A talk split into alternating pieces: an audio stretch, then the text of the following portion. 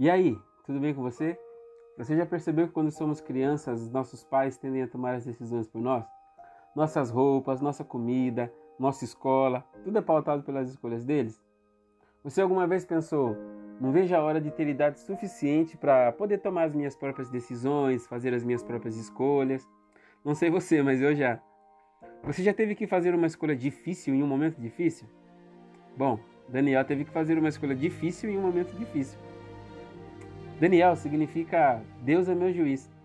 E no ano 605 a.C., Nabucodonosor, rei da Babilônia, levou Daniel e outros cativos à Babilônia.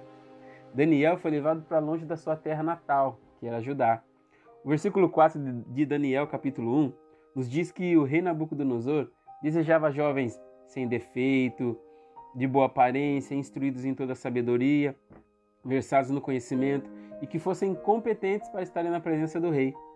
Daniel estava entre esses jovens. Daniel teria que se adequar ao estilo dos babilônicos, e isso incluía fazer algumas escolhas e abrir mão de outras.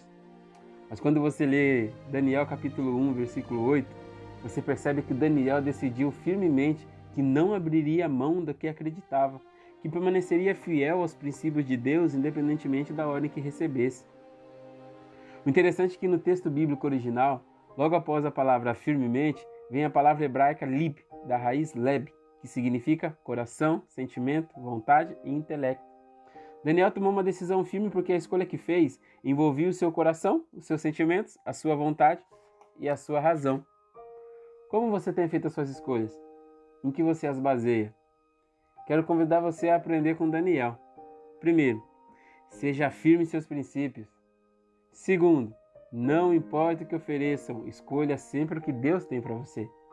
Terceiro, decidir com o coração é estar disposto a sujeitar seus sentimentos, suas vontades e sua razão pelo que é certo. Que tal você ser firme e fiel, como Daniel?